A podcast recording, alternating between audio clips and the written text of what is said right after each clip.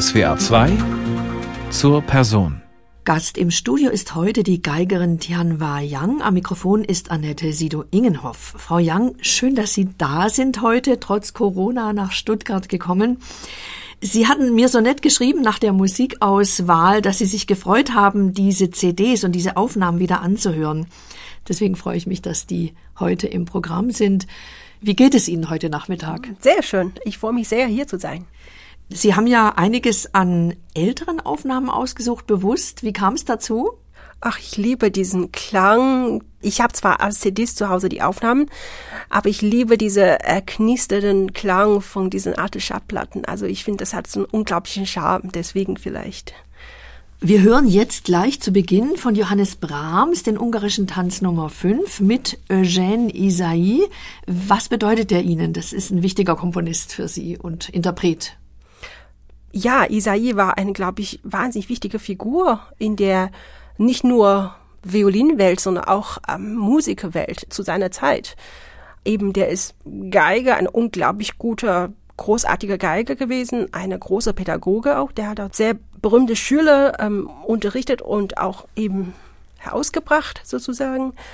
Noch dazu natürlich ist er auch Komponist. Der war auch noch Dirigent. Der hat auch eben viel Sache auch dirigiert. Später, als ihm gesundheitlich nicht so gut ging und er nicht mehr so viel spielen konnte, hat er auch sehr viel dirigiert. Und natürlich auch eigentlich eine sehr, sehr gute Komponist, der leider, was heißt leider, der eben extrem kritisch zu sich selbst ist und eine Perfektionist. Sechs Violinkonzerte hat er geschrieben, aber alle Manuskripte hat er eben dann vernichtet, weil er nicht damit zufrieden war. Eben, denken wir heute, ach schade.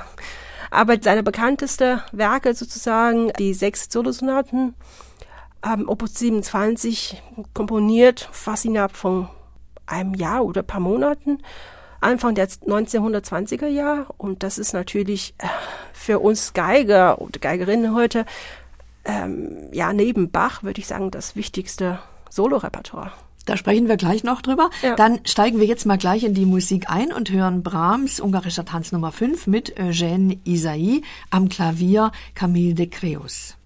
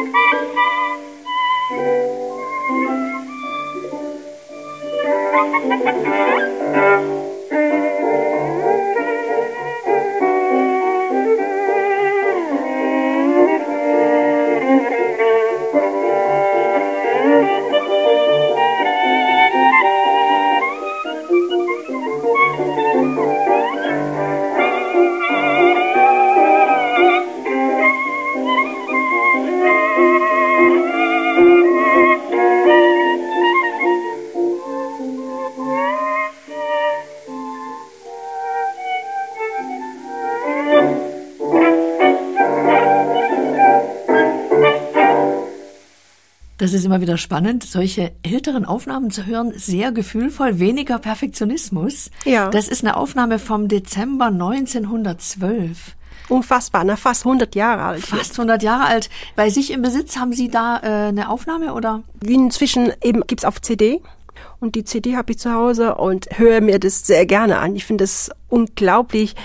Isai war schon immer für mich ein unglaublicher Geiger. Ich entsinne mich noch, dass ich das erste Mal diese alte Aufnahme gehört habe. Das ist ungefähr so ein CD lang. Das war damals, da war ich, glaube ich, 12, 13. Das war noch bei einem Bekannten in Peking und der hatte eben diese Schallplatten. Und ich weiß noch, ich saß da und ich konnte es überhaupt nicht glauben, wie man so spielen kann. Also das eine, was mich unglaublich von Anfang an fasziniert, ist ein, wie er Doppelgriff spielt. Also ich finde, das ist eine unglaublich schöne Balance zwischen dieser Zweistimmigkeit und dazu ah, das Vibrato, das irgendwie anders ist als was wir heutzutage normalerweise kennt. Und das hat mich von Anfang an so fasziniert, weil das ist unglaublich Fülle hat in diesen Doppelgriffklänge, die sowohl wie zwei Menschen spielen, aber letztendlich auch wieder so homogen wie ein Mensch. Das ist unbeschreiblich. Das stimmt, es klingt so, als wären es zwei, aber es spielt eben einer. Ja. Sie haben tatsächlich Eugène Isais Sonaten komplett aufgenommen. Wann war das? Äh, die Aufnahme war 2012. Ja. Also einige Jahre her. Ja. Und äh, Sie haben ja wirklich eine große Karriere hingelegt in den letzten Jahren. Äh, mich würde mal interessieren, weil es ist ja auch, Sie haben Echo Klassik, Instrumentalistin des Jahres, Jahrespreis der deutschen Schallplattenkritik. Wie wichtig ist das für Sie? Also Preise sind ja auch, spielen eine Rolle für die Karriere. Ja, sicher. Ich freue mich natürlich sehr darüber, über die Preise, besonders auch für die Isai-Aufnahme, die mir sehr am Herzen liegt, weil diese Repertoire eben sehr viel für mich bedeutet und ähm, ja, das war für mich auch ein Herzensprojekt, eben diese Solo-Sonaten von Eugene Isai aufzunehmen. Das merkt man schon daran, dass Sie sagen, Sie waren schon mit zwölf Jahren fasziniert von seinem Spiel. Ja. Im Augenblick haben wir ja eine schwierige Phase für die Künstler. Wir haben Corona und es gibt wenig Auftritte. Das würde ich gerne jetzt im Moment mal vorziehen, weil das so Mhm. aktuell ist. Nachher sprechen wir auch noch intensiv über Ihre Biografie. Wie machen Sie das denn im Moment? Also wir hatten erfreulicherweise ein Konzert in Reutlingen, wo ich Sie getroffen habe im Dezember. Ja. Ich glaube, Sie produzieren auch, aber was macht man? Also man hat weniger Auftritte, der Terminkalender ist nicht ganz so voll. Gibt es Dinge, an die man sich jetzt dran machen kann, wofür man mehr Zeit hat im Moment? Ja, ich entdecke tatsächlich auch einige Repertoire und es gibt natürlich sicher Stücke immer, die man sehr gerne mal einstudieren möchte und in normalen Konzerten, Kalender nicht unbedingt die Ruhe und die Zeit finde. Also zum Beispiel beschäftige ich mich gerade mit den Violinsonaten von George Anteil oder George Antheil.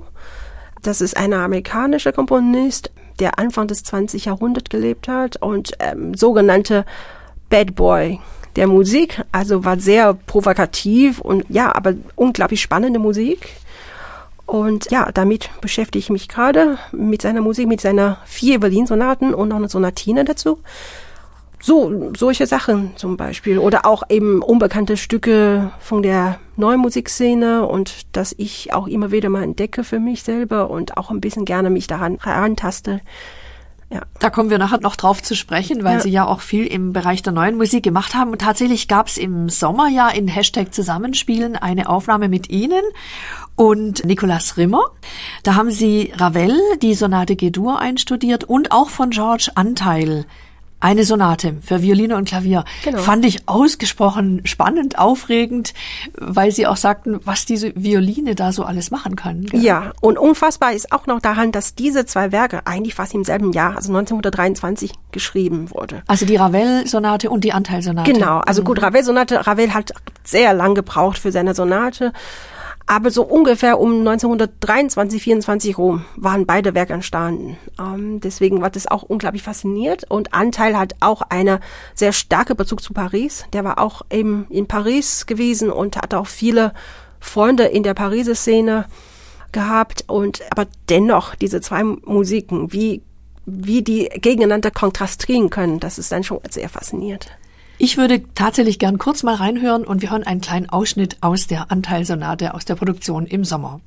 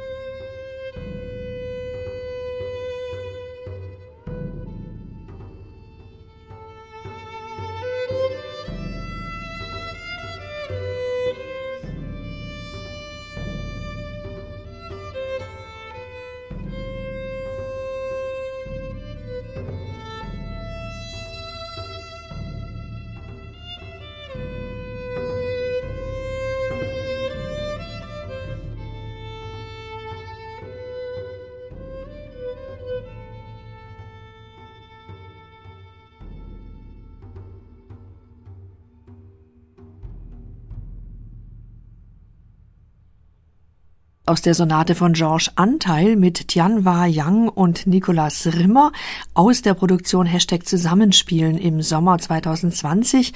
Wir haben gehört, teilweise recht ruppig mit einigen Clustern. Der Pianist spielt sogar die Trommel und dann folgt ein absolut abgeklärter Violinabschnitt. Frau Young, jetzt haben Sie aber auch Schubert ausgesucht für unser heutiges Programm und zwar mit dem Busch-Quartett. Das fand ich ja hochspannend und sehr faszinierend. Das Busch-Quartett ist ja ein ganz beeindruckendes Ensemble.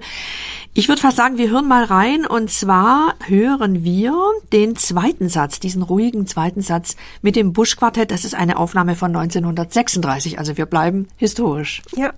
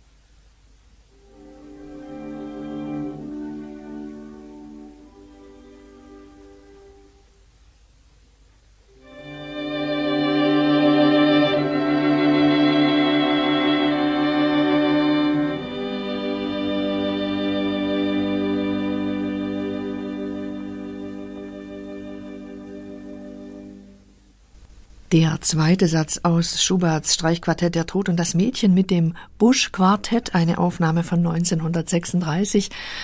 Sehr faszinierend. Ich denke, das Busch-Quartett ist für Sie auch ein wichtiges Vorbild. Ja, unbedingt. Ich hatte in meiner Teenagerzeit, da war ich noch in Peking. Ich habe damals sehr gerne CDs gesammelt und ich habe eben das Bush Quartett für mich entdeckt und ähm, habe sehr viel Aufnahmen von denen immer wieder gehört. Also viele Aufnahmen sind das leider nicht, aber eben einiges. Und das war auch mit anderen ein Grund für mich gewesen, warum ich nach Deutschland gekommen bin, weil ich sehr gerne auch Kammermusik studieren wollte. Und das war damals in Peking eben nicht so unbedingt üblich und das war die, ähm, ja, die Bedingungen und die Atmosphäre war nicht unbedingt da und das ist auch, warum ich unbedingt nach Deutschland kommen wollte, um hier zu studieren, aber auch eben für meine romantische Vorstellung eben, wo solche Leute wie Bush Quartett oder auch, ja, diese ganzen großen Leute hier gelebt haben, das möchte ich kennenlernen. Das Busch-Quartett, ja, 1913 gegründet, 52 aufgelöst, aber es ist natürlich ein Stern am Himmel der Kammermusikensembles. Jetzt haben Sie gerade Peking angesprochen. Sie sind ja tatsächlich schon als Kind zur Geige gekommen, sehr früh. Sie waren noch jung. Wie ist das passiert? Also wie hat man Ihr Talent entdeckt? Na, ein Zufall. Das, ähm, ja, erzähle ich zwar sehr gerne, aber es ist tatsächlich auch wahr, denn äh, meine Eltern oder überhaupt meine ganze Familie, da gibt's keinen Musiker. Ich bin immer noch nach wie vor die einzige Musikerin in der ganzen Familie. Und meine Eltern hatten damals einen Kindergarten für mich ausgesucht. Da lag irgendwie verkehrsgünstig auf dem Weg, wo mein Vater mich immer dann nach der Arbeit abholen konnte. Und das war zufällig der einzige musikalische Kindergarten, beziehungsweise Kindergarten mit Schwerpunkt musikalische Erziehung oder so. Das war der einzige Kindergarten in diesem Form in ganzen Peking. Peking ist ja riesig. Da hat bestimmt Tausende von Kindergarten gegeben. Da haben und, Sie unglaubliches Glück, dass ja, Sie in diesem Kindergarten genau. musikalisch gefördert wurden und dass ja, Ihr genau. Talent entdeckt worden ist. Ja, also das war so, dass jedes Kind dort irgendwie ans Klavier durfte und ein bisschen tanzen und singen Unterricht schon gleich in der Kindergarten gab. Und das habe ich alles mitgemacht. Und ähm, dann haben die Erzieher da, meine Eltern, irgendwann nach paar Monaten gesagt, ich sei sehr musikalisch. Die haben auch gesehen, dass ich das absolut Gehör habe. Und sie würden sehr empfehlen, dass meine Eltern für mich ein Klavier zu Hause kaufen würde, damit ich auch zu Hause ein bisschen spielen konnte. Und meine Eltern sagten damals, naja, also ein Klavier können wir uns nicht leisten, das ist zu teuer, außerdem haben wir keinen Platz in der Wohnung wir kaufen mal eine Geige. Das nimmt keinen Platz weg, ist auch eine Kindergeige, ist auch relativ günstig, das können wir uns leisten. Und so habe ich eine Geige in die Hand gekriegt. Das ist wirklich spannend. Es gibt immer wieder solche Geschichten, wie das ja. aus der Familie heraus entstanden ist. Manche, da spielen alle ein Instrument und die eine muss dann eben Bratsche spielen und so entsteht dann tatsächlich ja. nachher eine Karriere. Man glaubt es nicht. Mhm. Nun ist aber doch die Förderung in China auch sehr stark für begabte Kinder. Ja. Wie ist das dann weitergegangen? Also ich habe gelesen in den Biografien, Sie haben schon ganz jung mit 12, 13 Jahren die 24 Capricen von Paganini gespielt. Wahnsinnig schweres Repertoire. Wie ist das dann dazu gekommen? Also Sie sind dann doch starke gefördert worden auch. Ich bin sehr stark gefördert worden, ja, weil man von Anfang an gesehen hat, dass ich wohl da ein gewisses Talent habe und ich muss auch sagen, ich hatte wirklich tolle Unterstützung. Meine Eltern waren nicht wohlhabend, also das war für sie sicher auch sonst schwierig gewesen, eben diese teure musikalische ja, Erziehung oder auch Ausbildung zu bezahlen. Also ich habe eigentlich fast immer äh, kostenlos Unterricht bekommen, weil alle Lehrer, die ich hatte, sagten, ja, die ist begabt, nehme ich, kein Problem. Ähm, wenn, wenn ihr kein Geld habt, ist okay, ich mach's trotzdem. Also es war unfassbar und ich hatte auch wirklich meine ganzen Kindheit habe ich keine einzige Geige gekauft, weil wir das auch nicht kaufen konnten. Bis auf die allererste kleine. Sonst hatte ich immer Leihgabe, auch wunderschöne Kinderinstrumenten, aber eben immer wahrscheinlich das Beste, was ich bekommen habe. Das war überall eben von vielen Seiten auch sehr unterstützt und das finde ich wirklich toll, sonst wäre ich auch wirklich heute nicht hier. Also das ist staatlich einfach auch gefördert worden. Nicht nur staatlich, sondern das war auch menschlich. Also das war alle viele Privatpersonen. Also die Lehrer, die hatten alle privat einfach umsonst unterrichtet. Unglaublich. Ähm, so Wer war da die wichtigste Geigendozentin in der Zeit? Weil ich um, habe ähm, hier gefunden Lin Yao Li. Lin Yao Ji, ja, genau. Ja. Das ist auch witzig. Heute Morgen habe ich noch dran gedacht, weil er ist genau äh, heute vor zwölf Jahren gestorben, leider. Genau. Ähm, aber ja, war wichtig war, für Sie. Das war sehr, sehr wichtig natürlich. Ich bin mit zehn zu ihm gekommen. Das war so, man hat ihn dann der chinesische Galamian genannt. Also Galamian war ja eben einer unglaublich großer Pädagoge in den USA gewesen, der unter anderem Michael Rabin und Isaac Perman solche Leute ausgebildet haben. Man nannte meinen Lehrer Lin auch da eben den chinesischen Galamian, weil der auch einer unglaublich Geigeschmiede war und viele seiner Schüler gewannen auch internationale Preise bei Tchaikovsky-Wettbewerb, bei Sibelius und Queen Elizabeth, alles Möglichen. Und ich bin mit zehn dann zu ihm gekommen. Der hat auch nie ähm, Geld dafür verlangt. Ne? Ich habe da umsonst bei ihm Unterricht genommen, von zehn bis 17. Ähm, das waren natürlich sehr prägende Jahre, weil das ist genau die Zeit, wo man sich geigerisch ausbildet, sowohl technisch, aber auch musikalisch natürlich. Und ja, das bin ich heute natürlich sehr dankbar, weil das ist, ähm, das war die wichtige Jahren auch natürlich gewesen für mich in um der an der Geige zu wachsen. Genau. Da hatten Sie ja. natürlich wirklich auch Glück und das war vielleicht auch schon doch gut, dass Sie in Peking waren und jetzt nicht irgendwie weit draußen auf dem Land oder so. Das hätte da haben wir Glück. Ja, ich mhm. denke, meine Familie hätte mich sicher auch dann nach Peking geschickt, wenn wir aus irgendwo gewesen wären. Da wäre es natürlich die Trennung zur Familie noch dazu gewesen. Also so hatte ich natürlich Glück, dass ich zu Hause aufgewachsen bin trotzdem. Ähm, ich war auch kurz in Internat, das auch. Aber trotzdem, es war die Distanz zur Familie war eben nicht groß. Das ist schön, weil das tut auch gut, wenn man die Familie im Hintergrund ja. hat. Und dann hat sie Isaac Stern entdeckt. Der ist auf sie aufmerksam geworden, als er in China war, 1999. Das war bestimmt ein ganz wichtiger Moment in ihrem Leben. Ja, das war ein sehr wichtiger Moment, aber leider habe ich persönlich davon nicht viel erlebt, muss ich sagen, weil das war 1999 war eben das große Beijing, äh, Beijing Music Festival, wo eben große Orchester weltweit und auch Dirigenten und Solisten auch dort auftreten, unter anderem auch Isaac Stern. Und ich durfte da auch bei einem Konzert mitspielen, so Nachwuchskinderkonzerte, irgendwas. Und ich habe mit dem Orchester ich, Introduktion und Rondo Capriccioso von Saint-Saëns gespielt. Das wurde live vom Fernsehen mitgezeichnet. Und das war, glaube ich, zwei, drei Tage, bevor Isaac Stern in Peking auch gespielt hat. Und er hat es zufällig im Hotel gesehen. Also bei ihm lief der Fernsehen im Hotel an und er hat es zufällig gesehen und fängt an zu telefonieren nach dem Konzert und sagte, ich möchte gerne das Mädchen kennenlernen. Ich war damals zwölf, genau. Und ich war aber gar nicht anwesend, weil ich nach dem Konzert wieder woanders hingefahren bin, um auch weiter Konzerte zu spielen in China, aber in Südchina. Und damals hat man, also wir hatten zumindest überhaupt kein Handy und so nix, ne? Und ähm, so kam diese Nachricht, ja, Isaacster möchte dich gerne kennenlernen, erst zehn Tage später, als ich wieder zu Hause war. Weil man konnte mich da auch nicht erreichen. Mein Vater war mit unterwegs und mein Lehrer hat wohl sogar einen Brief geschrieben, an das Hotel geschickt, wo wir dort waren, aber es hat uns auch nicht erreicht. Das muss man sich vorstellen. In heutiger Zeit ja, ne? kann man sich gar nicht mehr vorstellen, aber das ist durchaus vollkommen realistisch. Es war nämlich damals einfach noch so. Ja, eben. Das war einfach Jahren. damals so. Und da, als ich wieder nach Peking zurückgereist war und da eben das gehört habe, war Isaac dann schon längst wieder weg. Der hat sein Konzert gespielt und ist dann wieder nach Hause gefahren. Genau, ich habe ihn leider nicht kennengelernt, aber der hat eben dann diese Nachrichten gelassen, sagen, ja, ich würde dich gerne mal nach USA einladen um dass du kannst einfach bei, bei mir oder auch, ich besorge dir auch eine Unterkunft, du kannst einfach hier zwei, drei, vier Wochen mal wohnen und bei mir Unterricht nehmen, dann schauen wir mal weiter. Diese Einladung hat er tatsächlich ausgesprochen, aber leider ist auch nie zustande gekommen, weil er, ich glaube, ein Jahr danach schon verstorben. Der war ja schon älter zu der genau. Zeit, genau. Mhm. Stattdessen ist es aber so weit gekommen, Sie sind dann doch hier nach Europa gekommen ja. und Sie haben ein DAD-Stipendium bekommen und in Karlsruhe studiert. Ja.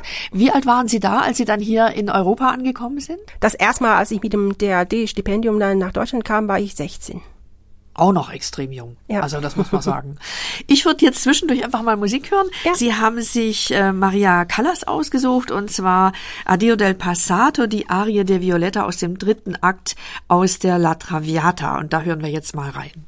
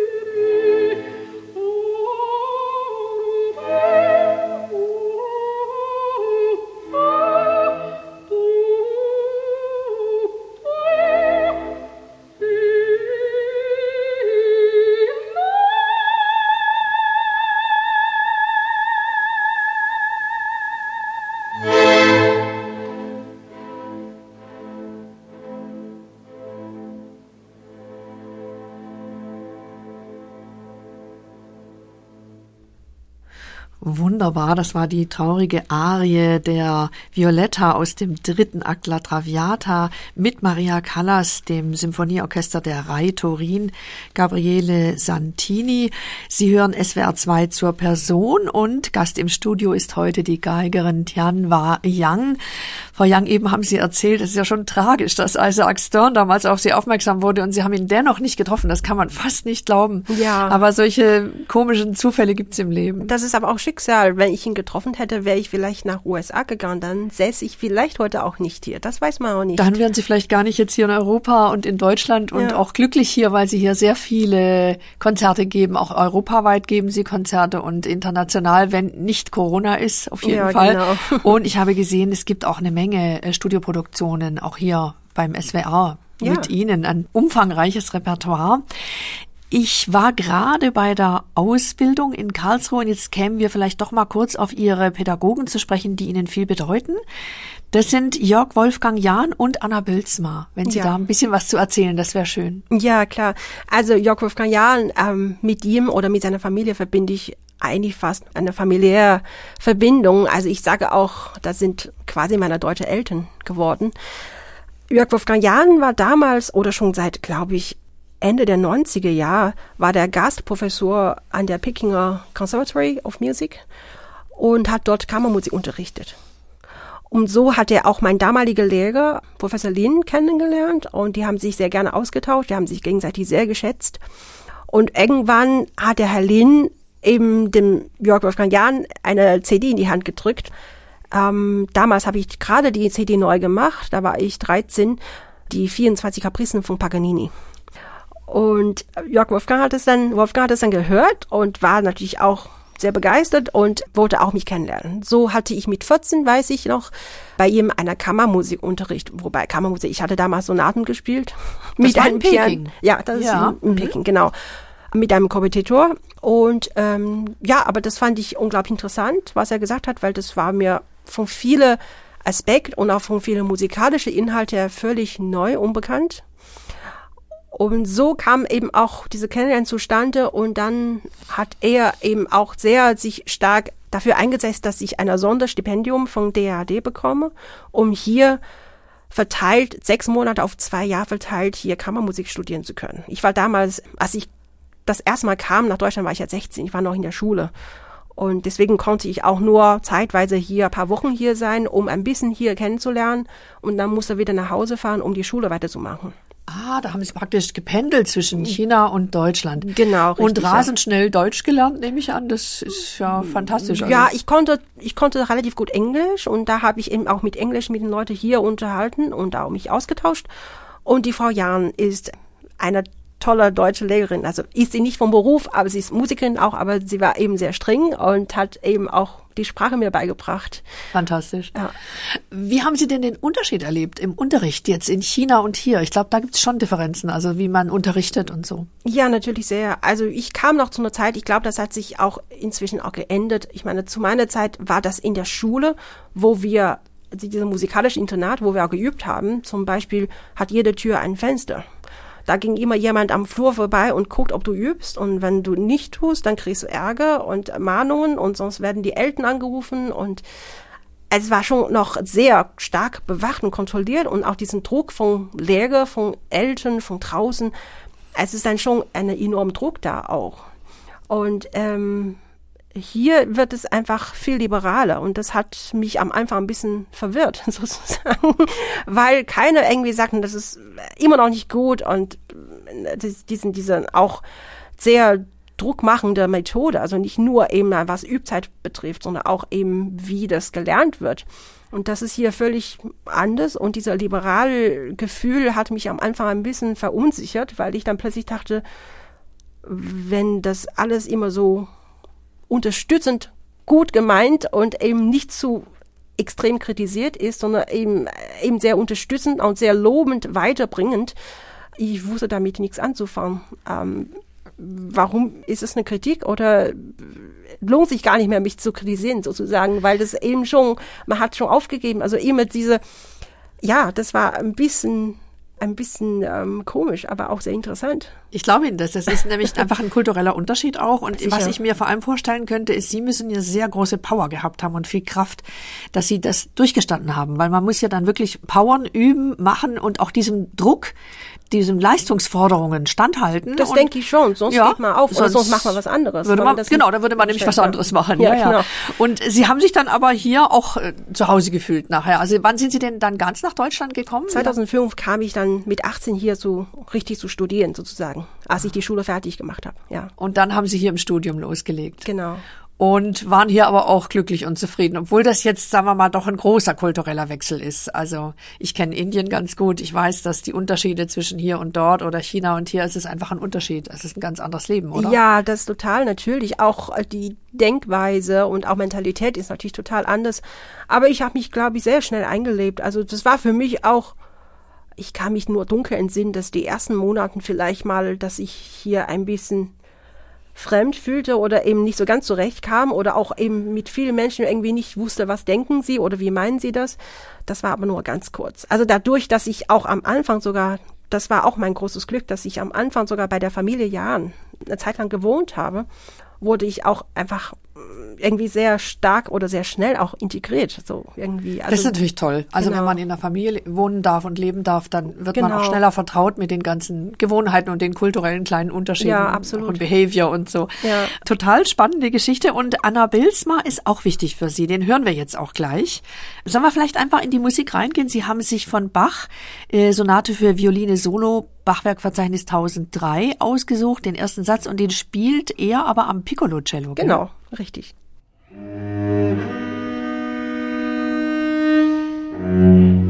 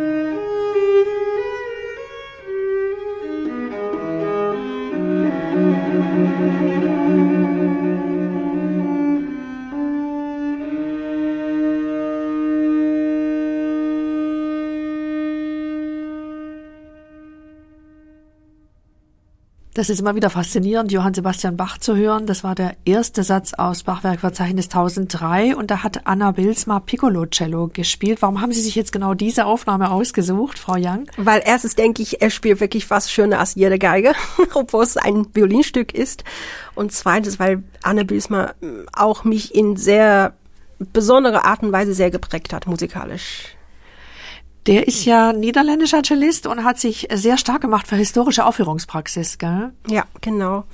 Aber ich hatte auch wirklich das Glück, ihn auch kennenzulernen und auch paar Mal, auch in, in der Zeit habe ich äh, häufig auch ihn besucht ähm, in Holland und das hat mich auch sehr geprägt. Also nicht unbedingt äh, nur was das Geigenspiel betrifft, also eigentlich gar nicht, der ist ein Cellist, aber eben diese musikalische Denkweise und auch eben, wie man mit an die Musik rangeht. Gar nicht nur alte Musik, sondern überhaupt allgemein. Das hat mich sehr geprägt und auch viele Sachen habe ich auch viel später verstanden. Also das ist ein, ja, eine unbewusste Philosophie. Manchmal denke ich, wie er einfach äh, über die Musik spricht. Ah ja, wie, wie sind Sie denn auf den gekommen? Er ist sehr gut befreundet mit dem Jörg Wolfgang Jahn, mein damaliger Lehrer in Karlsruhe und genau, da durfte ich auch mit zu Besuch kommen. Und wenn Sie diese Philosophie in wenigen Worten zum Ausdruck bringen würden? Weniger Worten ist ja gut. Schwierig. Aber es würde mich doch interessieren. Ich ja. glaube, ich, wir nehmen mal die Zeit, ich erzähle immer das, äh, eine Geschichte. Und ich glaube, das war relativ am Anfang, als ich ihn kennenlernte. Ich habe ihm irgendeinen Satz von Bach gespielt. Und danach hat er mich angeguckt und hat erstmal gesagt, ich erzähle dir mal eine Geschichte. Ein Mann geht in die Bar und bestellt ein Glas Whisky wenn das Whisky kommt, schüttet es weg und isst das Glas. Und bestellt ein zweites Glas und ein drittes Glas und schüttet immer das Getränk weg und isst das Glas. Und dann geht er aus. Ja, genauso habe ich auch verdutzt ihn das angeguckt. Total was ist das? Ja, aha. Und hinterher habe ich verstanden, er meinte so, du hast die Beste von dieser Musik nicht benutzt, sondern du hast, was nebensächlich ist, hast du zu sehr stark wow. ausgeholt. Ah. Aber das habe ich ein bisschen gebraucht, um zu verstehen. Und so redet er auch oft irgendwie, also nicht sofort in dem Sinne pädagogisch, überhaupt nicht irgendwie, hier musst du länger spielen, das muss noch ein bisschen lauter machen, dann wird es besser. Überhaupt nicht. Ähm, er redet einfach von Sachen, wo man ein bisschen über die Ecken denken muss, um zu verstehen, was er meint. Aber dann ist es auf einmal unglaublich erleuchtend und dann, ähm, ja, auch, das kann man auch dann wiederum auf viele Sachen verschiedene Stilrichtungen, aber auch verschiedene Musikrichtungen, alles Möglichen auch umsetzen. Ah, das ist Oder er hat auch immer gesagt, zum Beispiel, mhm. das hat mich bis heute auch sehr geprägt, dass er da immer sagt, viele Lehrer oder viele Pädagogen würde sagen, ja, wenn sie diese Phrase spielen, singen sie mal vor, wie sie das haben möchten. Er sagt immer so, nee, nee, nicht singen, sprechen. Und dann fängt man natürlich trotzdem automatisch zu singen, die Melodie. Nein, nicht singen. Also keine Tonhöhe, ich will sprechen. Und so klingt auch, wer spielt, finde ich. Es spricht wie ja, Wort. Also das wie als wenn man ein Gedicht vorliest. Wenn man jetzt gerade das gehört hat, man mhm. hat das Gefühl, es, es hat einen Duktus, als würde er, genau, als würde er Sprache umsetzen, als würde er Poesie vorlesen. Genau, ein so bestimmter Rhythmus von Sprachrhythmus auch drin, die irgendwie zur Musik auch passt. Und da spielt die Tonhöhe gar, gar keine Rolle, sondern einfach dieses, eben wie das einem da wirklich anspricht und wie das auch eine gewisse, sicher ist ein gewisse Zeitgefühl drin und ein gewisse Rhythmusgefühl drin, die man irgendwie zwischen Sprache und Musik auch ähm, eine Verbindung herstellen kann. Und das finde ich unglaublich faszinierend. Das ist total interessant. Und die Frage wäre für mich jetzt, gibt es eigentlich eine Violinschule sozusagen, irgendeine bestimmte Richtung, der Sie gefolgt sind, oder hat man dann doch von verschiedenen Einflüssen da gezehrt? Ja, das ist eine gute Frage. Ich glaube, ich habe unfassbar Glück, denn ich habe mit Professor Lin in Peking, das war total russische Schule, denn Lin wurde auch in der Anfang 60er Jahre ähm, bei Jankolewitsch ausgebildet und hatte auch noch in der Zeit Auschwach und Kogan und auch noch sehr nah kennengelernt. Also ich bin eigentlich von technisch her sehr russisch ausgebildet. Und dann ging ich nach Europa also, oder nach Deutschland mit äh, 16, 17 und habe dann eben erstmal Jörg Wolfgang Jahn, ein Kammermusik, Musiker. In erster Linie, ihm ist es wichtig, Musik. Egal welche Art, aber eben nicht unbedingt auf diese sehr, sehr konzentrierte Violinschule gewesen, sondern eher eben, man spricht über Musik. Und dann hatte ich auch Leute eben, die mich sehr inspiriert haben, wie Anna Bilsma, die gar keine Geige waren. Und das war genau richtig, weil ich hatte schon das Handwerk ich bräuchte eigentlich oder ich hatte nur gebraucht, äh, mich davon zu befreien, von dieser nur geigerische Sicht. Und da war ein Cellist zum Beispiel genau richtig, weil der da halt nur sagt, das und das gefällt mir nicht. Und wenn man da erklärt, ja, aber das ist zu schwer, ich kann das nicht so von dort und da ohne Glissando spielen, was man wieder schon geigerisch erklären möchte, würde ein Cellist sagen, interessiert mich doch nicht. Aber die Musik spricht dafür, dass man da keine Glissando machen soll. Also das hat für Sie letztlich dann auch Türen geöffnet. Total, weil man einfach nicht ja. mehr geigerisch eingeschränkt war, zu denken, so und so wird gemacht, weil es eben handwerklich am bequemste ist und weil eben aus der Tradition man immer so spielt. Und ich hatte tatsächlich dieses große Glück, dass eben Leute, die von natürlich Musiker, aber eben die nicht unbedingt Geiger fokussiert, auf Geiger fokussiert waren, die da von draußen sagen, das ist aber musikalisch macht keinen Sinn oder ist nicht so schön. Und wie man handwerklich das umsetzt, das interessiert mich jetzt nicht. Aber ich kritisiere, dass es musikalisch keinen Sinn macht. Also das ist eine interessante Entwicklung, weil das ist wirklich eine Türöffnung gewesen. Da haben Sie auch ein anderes Nachdenken über Musik kennengelernt. Hat das eine Rolle gespielt für das, was Sie einspielen? Weil wenn ich jetzt so schaue, Eugene Isaïe, äh, Pablo Sarasate, Mendelssohn, Sie haben ja ein riesen Repertoire auch eingespielt. Also hat das was daraufhin Einfluss gehabt, was Sie dann auch gerne einstudieren wollten? An Repertoire? Ja, sicher, teilweise. Sarah Salte gehört zwar nicht dazu, das war auch eine andere Zufall. Aber letztendlich bin ich natürlich Geigerin, ohne Frage. Ich kann auch nur bei geigerischem Repertoire bleiben. Aber ich finde auch, das hat mich eben dann in wichtigen Jahren sehr geprägt, dass man nicht geigerisch denkt, sondern eben über Musik denkt. Und letztendlich ist es zufällig eine Geige, die zur Verfügung stellt, dass man damit Musik macht.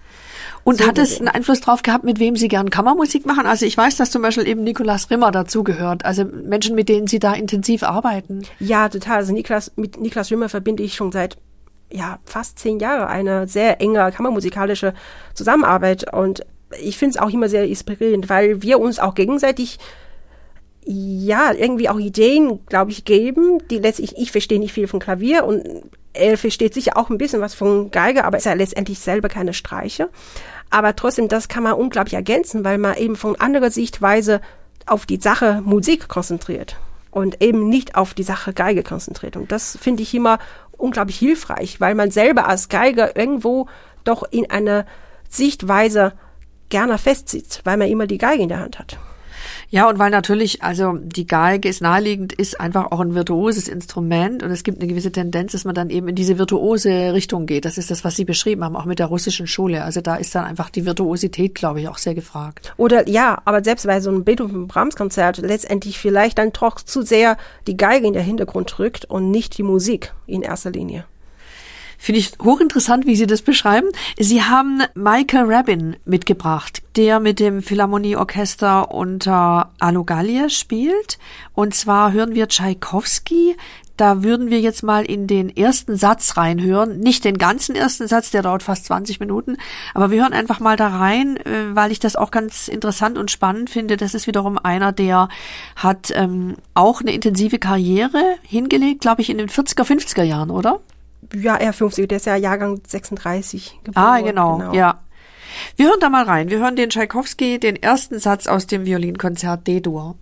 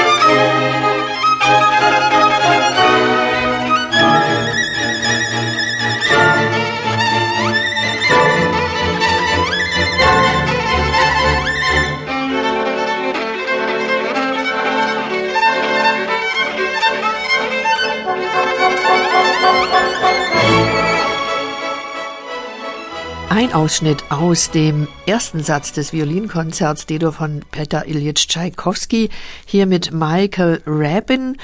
Sie hören SWR 2 zur Person und Gast im Studio ist Janwa Yang. Frau Yang, Sie sagen gerade, Michael Rabin, den haben Sie als Kind sehr bewundert. Aber ob Sie es heute so spielen würden, wissen Sie auch nicht. Äh, nein, heute würde ich auf jeden Fall nicht so spielen. Und ob ich noch alles so gut finde wie damals, wahrscheinlich nicht. Aber dennoch ist Michael Rabin für mich persönlich einer Kindheitserinnerung, weil ich als Kind ihn sehr bewundert habe und auch das war damals für mich eben der beste Geiger aller Zeit. Ja, ich weiß noch, ähm, von Michael Rubin gibt es ja leider, der ist sehr früh leider verstorben und seine Karriere ging auch leider schon, als er Mitte 20 war, ging schon leider bergunter mit verschiedenen Problemen auch und dann ist er eben leider auch verstorben. Deswegen gibt's auch nicht so viel Aufnahmen von ihm. Eben diese bekannte Amy-Box, sechs CDs. Und die habe ich damals wirklich geliebt. Und wenn die CD Löcher kriegen würde, würde ich die wahrscheinlich gelöchert gehört. Also das ist ja unfassbar, wie viel ich dies gehört habe. Das ist unglaublich. Ja, ist eine Aufnahme bei der EMI von 1956. Wir hatten jetzt gerade während der Musik kurz nachgedacht, normalerweise würden Sie viel reisen. Also Sie geben Konzerte in Europa, in den USA und sicherlich auch immer wieder mal in China. Da sind Sie auch öfter? Ja, sehr oft. Eigentlich drei, vier Mal im Jahr in China spiele ich. Ja. Wie voll ist Ihr Terminkalender? Wie, wie machen Sie das? Weil manche spielen sehr viele Konzerte, manche schonen sich auch ein bisschen. Wie machen Sie das? Ähm, ein Zwischending. also ich würde sagen, 2019 ähm, hatte ich vielleicht so 55, 60 Konzerte also das ist nicht viel. Also es gibt Kollegen, die 120 spielen, klar. Aber mir war schon immer stets wichtig, dass ich abwechslungsreiche Programme habe. Also ich bin nicht die, so eine Typ, der irgendwie zehnmal Tchaikovsky-Konzert wiederholen kann oder Brahms, so schön die auch sind, aber ich brauche immer ein bisschen Abwechslung. Also ich, ähm, mir tut persönlich diese Wiederholung nicht unbedingt gut. Das Deswegen, ist schon vorhin aus dem hervorgegangen, was Sie da gesagt haben über das Nachdenken über Musik und dass Sie einfach gerne auch schon in der Ausbildung mit Leuten zusammengearbeitet haben, eben wie Anna Bilsma, der Cello spielt. Ja. Oder wo ist da der Schwerpunkt? Durchaus auch auf Kammermusik? Also was für Kammermusikpartner haben Sie aktuell, mit denen Sie gern was zusammen machen? Ich habe keine feste Formation. Ich mache sehr gerne Kammermusik und auch bei verschiedenen Festivals. Ähm, das ist auch immer ganz toll, weil da wird man Manchmal trifft man auch wieder alte Bekannte, aber oft trifft man auch neue, unbekannte Leute und das finde ich auch immer sehr spannend, diese Erstbegegnung, wie man miteinander rumgeht und wie man musikalisch sich äh, nähert, sozusagen. Ne? Da entsteht auch immer was Besonderes und das ähm, auch sehr oft inspirierend, weil da kann man nicht einfach so hingehen, wie man ist und sagen, so bin ich, also ähm, entweder klappt's oder nicht, sondern ähm, da muss man sich auch also das klingt irgendwie komisch zu sagen, Kompromiss schließen, aber nee, man muss sich irgendwie auch verändern oder auch auf eine andere Leute zugehen. Und das finde ich auch genau spannend in der Musik an Kammermusik. Welche Festivals sind es, wo Sie dann gerne mit Kammermusikpartnern spielen? Können Sie welche nennen? Zum Beispiel Heidelberger Frühling bin ich auch in den letzten Jahren sehr häufig und äh, Festspiel MacPom zum Beispiel auch. Und ich habe auch ein ganz kleines Festival in Kassel, wo ich wohne, auch selber gegründet. Das heißt Begegnungen. Und da machen wir auch jedes Jahr vier Konzerte. Da lade ich auch Freunde und Kollegen ein. Und was mich am besonders Spaß macht, natürlich auch das Programm zu gestalten. Das wollte ich nämlich gerade sagen. Viele von den Künstlern machen auch gerne, einfach organisieren gerne selbst kleine Festivals. Wann findet das immer statt in Kassel? Das findet immer irgendwann zweite Hälfte August statt, an einem Wochenende, von Donnerstag bis Sonntag. Ach, wie schön. Und da laden Sie dann auch befreundete Kammermusiker ein. Genau, ja. Wunderbar. Und dann haben Sie eine Neigung auch zur neuen Musik, weil, das kann man also der Presse auch entnehmen, Sie haben die Violinkonzerte von Wolfgang Riem zum Beispiel einstudiert, aufgeführt, Jörg Wiedmann. Aber wenn ich jetzt Ihre Liste, was wir zum Beispiel allein bei uns im Archiv haben, auch sehe ich einiges Luciano Berio, Schönberg und so weiter. Also Sie lieben schon auch die neue Musik. Ja. Ähm, was ich am neuen Musik wahrscheinlich noch am besonders spannend finde, ist ja, ich meine, so Violinkonzerte von Brahms, Beethoven, Tchaikovsky, es sind wunderschöne Musik, aber als Geiger, denke ich, kann man sich nicht mehr so dermaßen befreien, um wirklich von Null auf das Stück zu begegnen. Denn in der Kindheit hört man Aufnahmen, bevor man selber so, so ein schweres Werk spielen kann. Man hört Aufnahmen, ähm, man wird irgendwie beeinflusst. So sehr ich mich bemühe, jedes Mal, wenn ich wieder das Stück aufnehme sozusagen, also nicht aufnehme, sondern eben wieder damit anfangen, weil ich ein Konzert spiele, dann versuche ich auch wieder so weit es geht von Null anzufangen, das Werk neu zu betrachten. Aber man kann diese ganzen Einfluss nicht verblenden. Das ist klar. Und das ist an neue Musik, gerade frisch geschriebene neue Musik, natürlich super spannend, weil da kann man ja wirklich mit klarem Kopf oder auch wirklich von Null anfangen und nur die Partitur betrachten und denken, wie muss es klingen? Wie muss es denn sein? Wie ist es gemeint? man kann sogar Komponisten teilweise noch, Wolfgang Rehm zum Beispiel, einfach anrufen und sagen, so, ähm, ist es eher so gemeint oder sollte es eher so sein? Das finde ich eben auch super spannend. Eben einfach, dass man ohne äh, Vorurteil, Nachurteil, was auch immer das ist, oder eben ohne, ja, ohne Einfluss von draußen einfach ein Werk betrachten und mit einem Werk anfangen kann. Das ist natürlich klar. Es ist was ganz anderes, als wenn man ein Bild oder ein Ohrbild hat sozusagen, wo man schon x Aufnahmen gehört hat ja. und dann überlegen muss, wie will ich das jetzt interpretieren. Und wie erleben Sie die Zusammenarbeit mit den Komponisten, gerade mit Wolfgang Riem oder Jörg Wittmann? Das ist wahrscheinlich auch ein intensiver Kontakt. Ja, also gerade mit Wolfgang Riem verbinde ich eine sehr enge Zusammenarbeit auch. Es ist ein, wunderbar spannend. Ich finde Wolfgang Riem einfach an sich, diese Person ist auch schon er hat eine, so eine starke Aura. Und ich habe auch wirklich das Glück, auch mit ihm einige Gesprächskonzerte gemacht zu haben. Und da finde ich immer so unglaublich fasziniert, wie er über Musik spricht, zum Beispiel. Ne? Das öffnet auch oft Sichtweise für mich, wo ich auch neu über Musik und, oder überhaupt über Kunst denke. Und das finde ich immer unglaublich bereichernd. Ich glaube, das kommt Ihnen sehr entgegen, weil man von Ihnen auch sagt, Sie sind jemand, der sehr reflektiert an die Musik herangeht und gut überlegt, wie gehe ich jetzt die Interpretation an und was kann ich da rausholen. Sie haben gesungene Zeit, Musik für Violine und Orchester Nummer zwei von Wolfgang Riem einstudiert, aber auch noch andere Werke. Von wann ist gesungene Zeit? Ich glaube Anfang der 90er Jahre, oder? 93, 94, ja. Was ist denn das für ein Werk? Wie kann man das beschreiben? Die Zeit wird gesungen. ja, ähm, was ist für ein Werk? Das sind unglaublich schöne Klänge, die die Zeit fühlen. Würde ich so erklären. Und das ist, ja, unter anderem wahrscheinlich mein Lieblings, also, ja, Lieblingsstück ist komisch. Es kommen sicher noch weitere Stücke von Wolfgang Riemen. Aber eben dieser Anfang, können wir sagen. Anfang von gesunder Zeit ist, finde ich, einmalig für mich, weil da steht man, geht man auf die Bühne als Geige und man spielt drei Töne. Die sollen ungefähr 30 Sekunden fühlen und die sollen so leise und so gesungen sein, wie es nur geht. Und ich genieße jedes Mal unglaublich diese schönen Momente, wenn man auf die Bühne steht, in einem riesengroßen Saal, normalerweise gefüllt, und dann hört man irgendwo diese Töne, ja, äh, wie heißt es dann, schweben.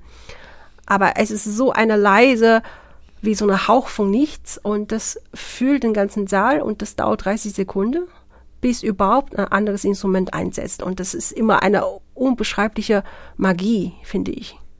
Aha, faszinierend. Ja. Jetzt gibt's ja im Moment diese Möglichkeit leider nicht. Das fehlt wahrscheinlich auch, denke ich mal, so diese Resonanz von dem Publikum. Ja, stellen Sie sich mal vor, über Tausende von Leuten sitzen in einem großen Raum und man hört wirklich so irgendeine Klänge, die so leise und so unfassbar ist, die irgendwie wie, ja, wie ein Hauch von Geruch oder von, das klingt wie, wie ein Hauch von Wind, die man vielleicht ein bisschen spürt. Das ist sehr interessant, vor allem weil Riem ja in diesem Werk nicht nur diese stillen Stellen hat, sondern er baut ja dann schon auch einiges auf. Also das sind so unterschiedliche Episoden. Ist das so gedacht, also dass man praktisch Zeit in unterschiedlicher Qualität erlebt in diesem Stück? Ja, in unterschiedlichen Formen vielleicht. Ähm, das auf jeden Fall. Und ich finde auch bei Riem so fasziniert ist dann diese Pendel von eben von verschiedenen das eine Extrem bis auf die andere Seite von Extrem. Das ist bei ihm alles drin. Und das finde ich auch unglaublich äh, toll, dass man als Komponist so eine ja, unfassbar Facetten hat von Klänge, von Emotionen, aber auch von, ja, das ist letztendlich nicht nur Musik, sondern einfach auch, was kann man das noch beschreiben? Es irgendwas, was für uns einfach eine unglaublich Emotion herausruft, natürlich, aber äh, eben durch Klänge. Aber das ist nicht unbedingt nur Musik, sondern auch Gefühle. Das ist auch ein bisschen typisch für Wolfgang Riem, dass er einen großen, großen Facettenreichtum ja. hat in den Werken, die wir auch in Donaueschingen gehört haben oder ja. was da an Aufführungen möglich ist. Diese Aufnahme, die wir jetzt hören, die ist von 2016. Da haben Sie mit der Deutschen Staatsphilharmonie Rheinland-Pfalz gespielt und die ist dann auch bei Naxos erschienen. Ja.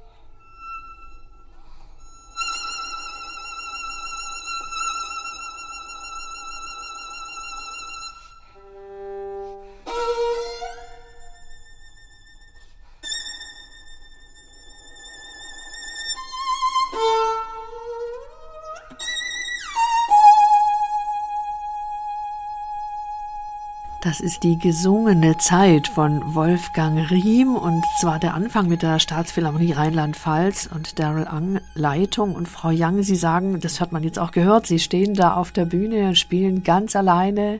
Es braucht sehr viel Zeit, dann gibt's wenig Begleitung. Also wer ist da alles dabei? Das ist am Anfang wirklich tatsächlich sehr filigran und sehr kammermusikalisch geschrieben. Da ist der Konzertmeister als erstes steigt ein sozusagen, als erster Dialogpartner zu der Solovioline. Und dann gibt's auch noch Später kommen noch ein paar Braten dazu und äh, Piccolo-Flöte spielt eine sehr wichtige Rolle in diesem Stück auch.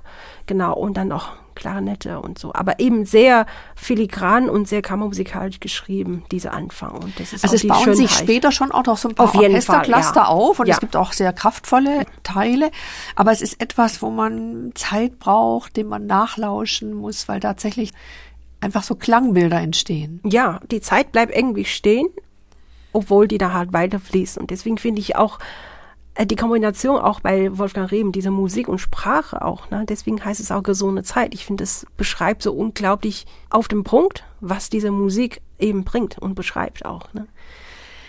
War das jetzt eigentlich ein Konzert oder eine Studioproduktion? Das ist eine Studioproduktion. Ah, da sind wir ja schon beim richtigen Thema, weil das wollte ich doch fragen. Ähm, was macht Ihnen da jetzt am meisten Spaß dran? Weil Sie haben ja doch auch eine Menge produziert an ja. Aufnahmen. Ja, ich mag sehr gerne Aufnahmen machen. Es ist natürlich äh, extrem anders, als wenn man im Konzert spielt. Aber ich finde eigentlich, das Musizieren ist immer eine Sache von Momentaufnahme. Und selbst wenn man das passiert auch häufig auch bei Aufnahmen, weil man sich gerade so diese Passage spielt und sich unglaublich gut fühlt. Und dann sagt meistens der Tonmeister, komm, einfach gleich nochmal, damit ich Material habe, ja, später, wenn irgendwas passieren sollte. Und das kann man aber nie zum zweiten Mal so machen.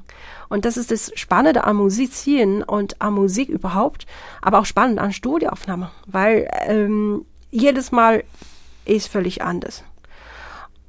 Und trotzdem, weil man eben das wiederholen kann, hat man manchmal auch die Gelassenheit oder auch vielmehr die Bereitschaft, noch extrem andere Sachen zu probieren. In einem Konzert überlegt man sich natürlich, bevor man auf die Bühne geht, was für eine Fassung spiele ich. Also das klingt jetzt extrem schlimm. Also jeder bemüht sich natürlich eine gute Fassung zu spielen, aber man hat natürlich ein Konzept auf der Bühne, wie man das Stück so gestaltet. Und dann ist es eben, man gibt alles und dann ist es eben eine Live-Situation, was auch wunderbar ist.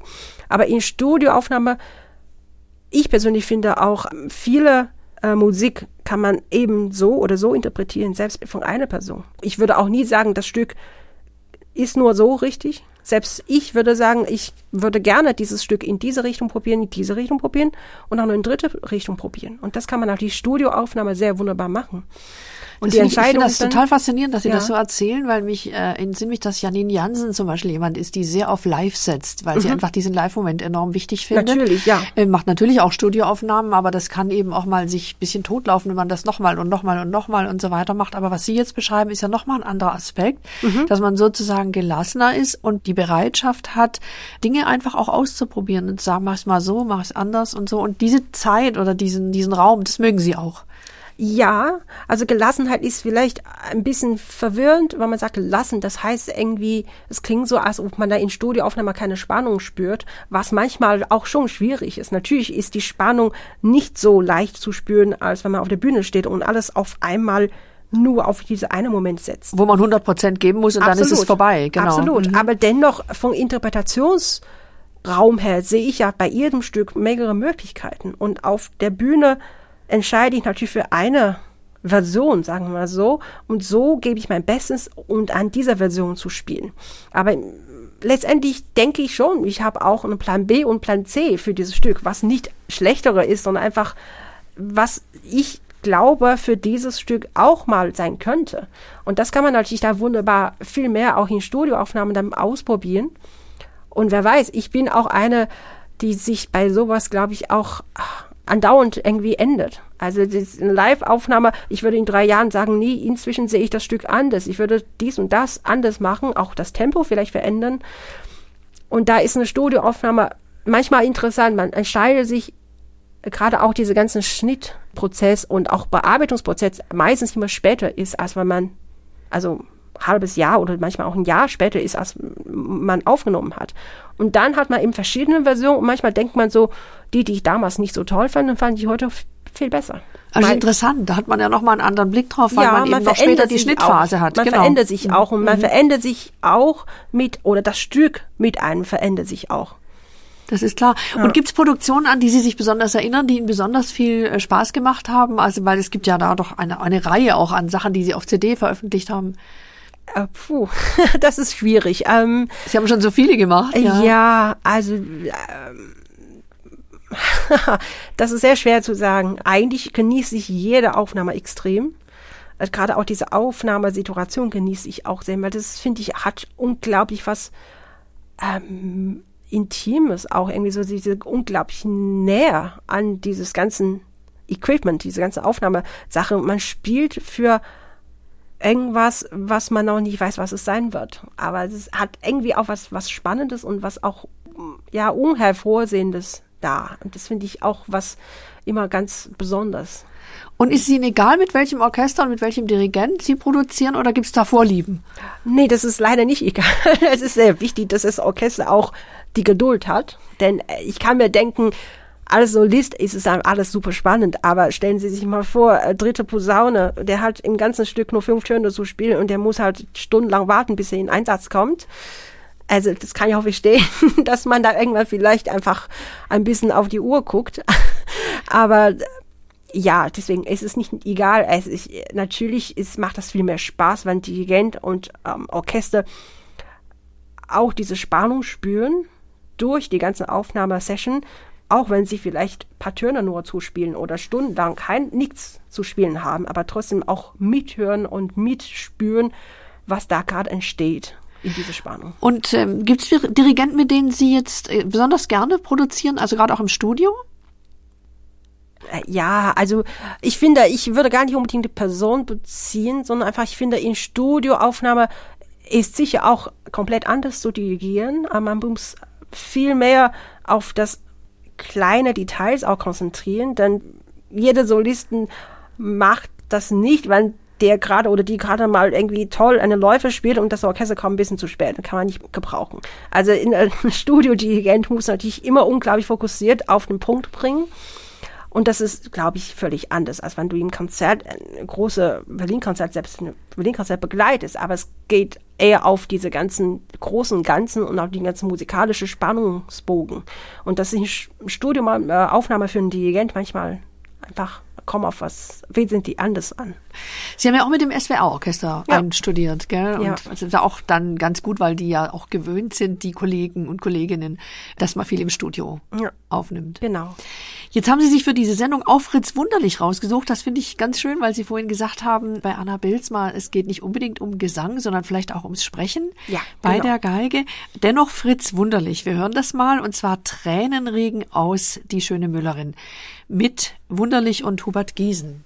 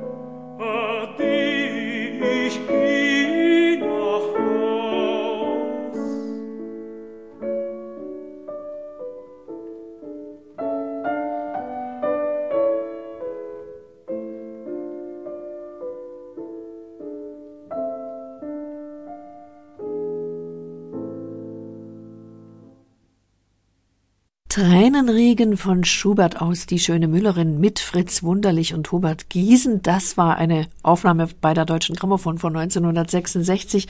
Und Frau Young, der Fritz Wunderlich ist Ihnen auch wichtig. Ja, ich finde es ist unbeschreiblich schön, wie er spricht. Ne, das ist eigentlich, ich denke manchmal immer so, es kommt für mich erst Linie gar nicht mehr dass es Musik gesungen, sondern eben die Musik erzählt ist. Und das finde ich bei ihm extrem. Ja, ist oft eine ganz wichtige Kombination. Also sowohl Sprache als auch Gesang und ja. vor allem, dass man alles versteht. Das spielt ja vor allem in der Oper auch eine Riesenrolle. Mhm. Ich denke immer nur an die Wagner-Opern, wo es eine große Rolle spielt, dass man wirklich den Text auch versteht, weil ja. sonst wird es ein bisschen furchtbar. Ja. Jetzt noch ein ganz anderes Thema. Sie sind ja auch Dozentin. Also die Lehre ist für Sie auch wichtig. Wo unterrichten Sie? Ähm, ich unterrichte seit 2015 an der Berner Hochschule der Künste und seit 2018 habe ich auch eine Professur an der Würzburger Musikhochschule. Und da ist die Förderung von neuen Talenten bestimmt auch was, was Ihnen großen Spaß macht. Ja, total. Und vor allem eben das zu begleiten, finde ich, das macht mir unglaublich viel Freude. Und das ist für mich auch manchmal sehr inspirierend, eben, dass man Sache erklärt. Ich habe eben sehr früh schon mit einer sehr intensive musikalische, aber auch geigerische Ausbildung angefangen. Und das war für mich persönlich auch immer sehr spannend, ähm, zu überlegen, wie kann ich das wieder in Worte beschreiben, was ich schon für mich automatisch einfach macht, ohne groß nachzudenken. Und wie kann ich das wieder in Worte fassen, um das zu beschreiben? Sowohl technisch, aber auch manche musikalische Dinge. Und das finde ich auch für mich persönlich sehr schön auch. Es macht auf jeden Fall Spaß. Ja. Und wie arbeiten Sie selber eigentlich? Das ist mir vorhin ein bisschen entfallen, als wir jetzt beschäftigt waren mit, mit anderen Themen, mit äh, Wolfgang Riem und so weiter.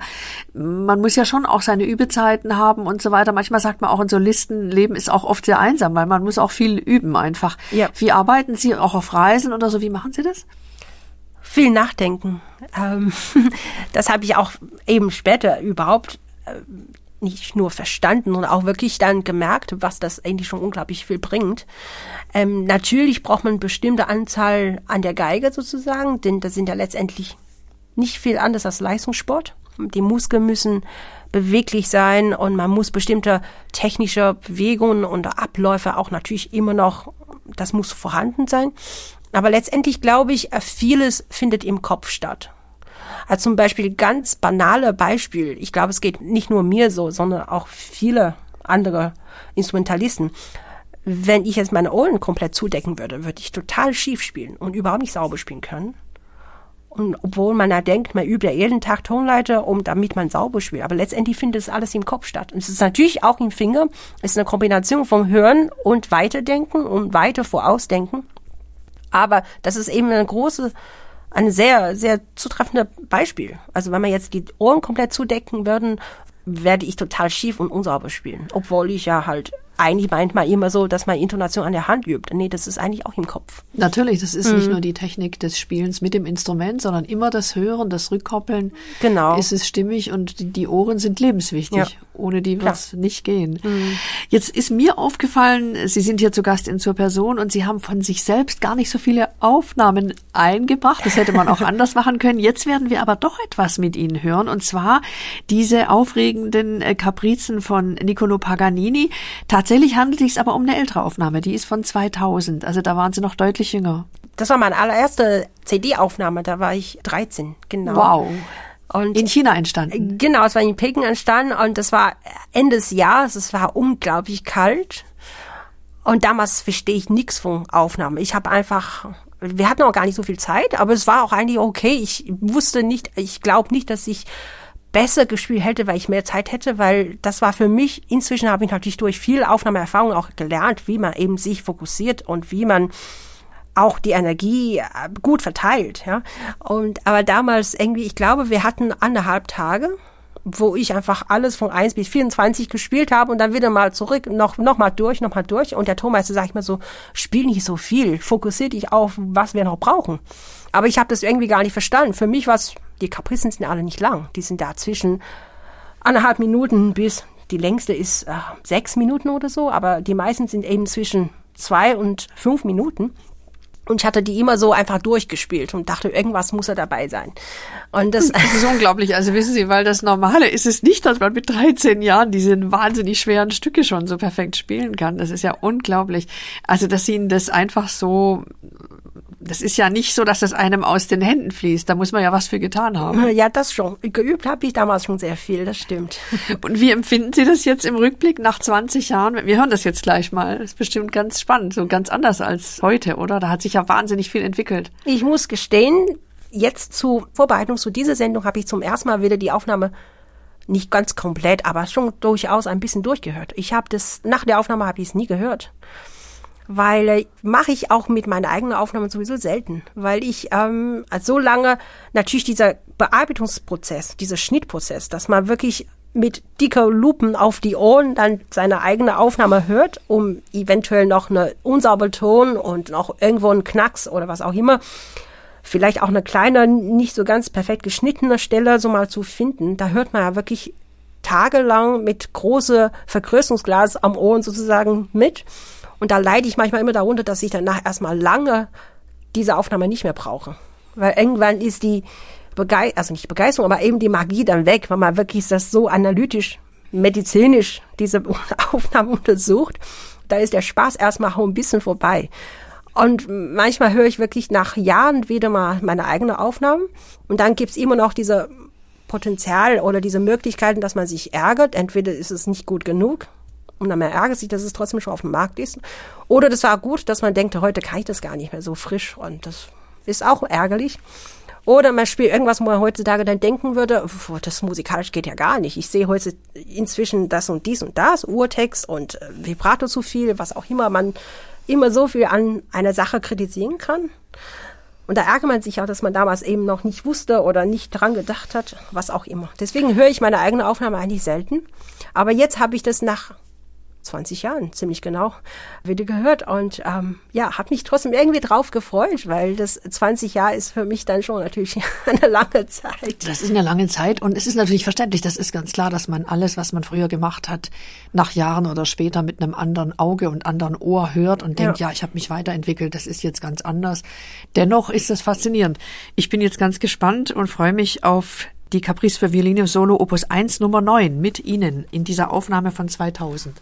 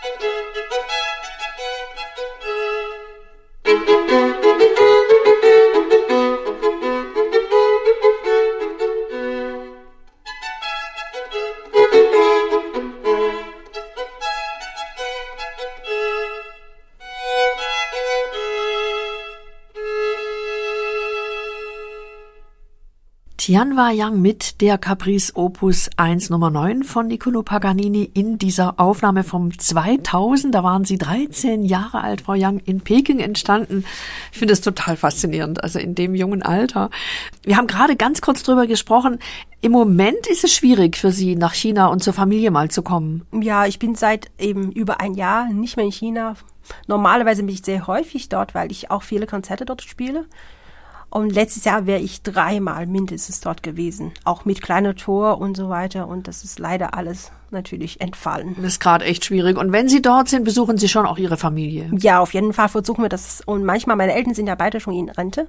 Sie kommen manchmal auch mit auf Reise und dann können sie auch was von der Stadt sehen und dann können sie auch zu meiner Konzerte gehen. Dann sind wir auch ein bisschen zusammen. Das ist sehr schön. Eigentlich. Die sind bestimmt sehr stolz. Haben Sie Geschwister? Nein, ich bin ein Einzelkind, ah. wie viele andere auch. Aber Sie bewundern bestimmt Ihre Tochter mit dieser großartigen Karriere. Wie ist das jetzt im Moment während Corona? Haben Sie jetzt bestimmte Projekte, die akut anstehen? Also Produktionen, die direkt vor Ihnen liegen oder guckt man im Augenblick doch ein bisschen mehr, was sich gerade so ergibt? Ähm, ja, produktionsmäßig, ja. Letztes Jahr hatte ich zwei CDs aufgenommen. Und die eine ist gerade sogar in Bearbeitung. Und da habe ich im November 2020 mit dem Radio Sinfonieorchester Wien die Prokofiev-Violin-Konzerte aufgenommen. Und die andere Produktion war letzten Oktober gewesen. Das waren die Schumann-Violinsonaten mit Niklas Rimmer, mein Klavierpartner. Und das haben wir in München beim BA im Studio aufgenommen. Sind die auch noch in Bearbeitung? Äh, ja, auch, genau. Werden aber wahrscheinlich beide demnächst erscheinen, oder? Das denke ich, ja. da dürfen wir gespannt sein. Ja. Ich wage es kaum zu fragen, aber gibt es noch andere Hobbys oder ist die Geige und das Nachdenken über Musik doch so im Zentrum, dass das das Wichtigste in Ihrem Leben ist? Es könnte ja sein, es gibt auch noch was anderes. Ja, es gibt sicher noch was anderes. ich habe immer sehr gerne gelesen und das führt auch früher dazu als Kind, weil ich lieber lese als übe, hat mein Vater unsere Bücher da irgendwann im Bücherregal eben mit Band zusammengeklebt, dass ich das nicht mehr so leicht ausholen kann. ja, also es stimmt schon. Manchmal dann sitze ich den ganzen Tag mit Büchern und ähm, vergesse zu üben oder ich schmuggel ein Buch mit äh, ins Bad und setze mich drauf und dann zwei Stunden vergehen und äh, lass keiner mehr rein.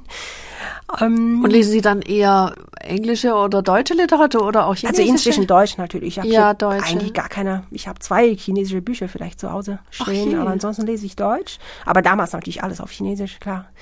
Genau. Und ähm, aber immerhin können Sie Romane zum Beispiel im Original Chinesisch lesen und in Deutsch ist natürlich auch fantastisch. Ja, mm, das stimmt, das geht. kann nicht jeder von sich äh, sagen. Äh, ja, das ist dann schon ein Privileg, weil man die Originalsprache lesen kann. Das stimmt. Das ist dann doch und die chinesische Philosophie und ähm, da gibt's ja auch einiges, Konfuzius und so weiter, haben Sie sich damit mal beschäftigt intensiver? Also Spielt das eine Rolle für Sie? Nicht wirklich intensiv.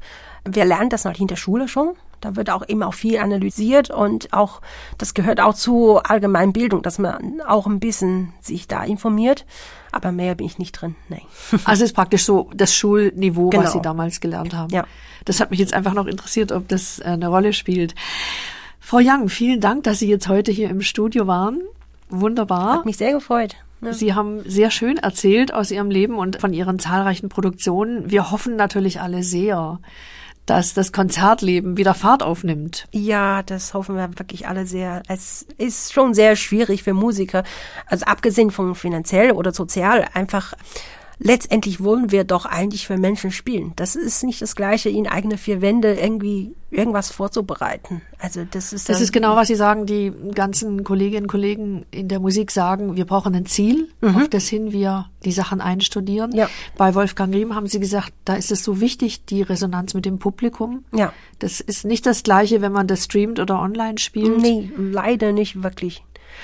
Und bei der Produktion hier im Studio mit dem Herrn Rimmer haben Sie auch gesagt, äh, einfach mal wieder zusammen spielen, gell? Mit anderen Menschen wieder auf Musik zu kommunizieren. Das ist das Gleiche wie, ja, eben, wenn wir auch hier sitzen und äh, uns unterhalten können. Letztendlich ist Kammermusik auch eine Art von musikalischer Begegnung und Unterhaltung. Und das fehlt uns natürlich zurzeit alle. Sehr. Das musikalische Gespräch und das ja. Zusammensein und das Gemeinsamsein. Ich denke, das fehlt allen. Also die reale Begegnung, weil das ist nicht das Gleiche, nee. wenn wir uns alle nur noch im Computer sehen und bei Sitzungen online und Konzerte gestreamt sind. Das ist alles schön, aber das ist aber nur eine, ja, noch nicht mal ein Ersatz. Das ist nur eine, ja, zeitliche Notlösung. Eine Notlösung, so. genau. Ja. Zum Schluss hören wir in der Sendung, das haben Sie rausgesucht, den dritten Satz Allegro giocoso man non troppo vivace aus Johannes Brahms Violinkonzert D-Dur Opus 77 mit Ihnen, Frau Young, und dem Deutschen Symphonieorchester Berlin unter der Leitung von Anthony Witt. Eine Aufnahme von 2017, an die Sie sich sicher auch noch gerne erinnern. Ja, das war eine wunderschöne Produktion und ja, auch in dieser Christuskirche in Berlin, das äh, war natürlich auch ein tolles Erlebnis, dort aufnehmen zu können. Daraus eben den dritten Satz. Das war die Sendung zur Person, die Geigerin Tianhua Yang. Ganz herzlichen Dank nochmal. Sie können die Sendung übrigens auch auf unserer Homepage hören unter swr2.de und in der SWR-App. Jetzt gleich nach den Nachrichten erwartet sie Theresa Hübner zum Magazin Lesenswert. Am Mikrofon war Annette Sido-Ingenhoff.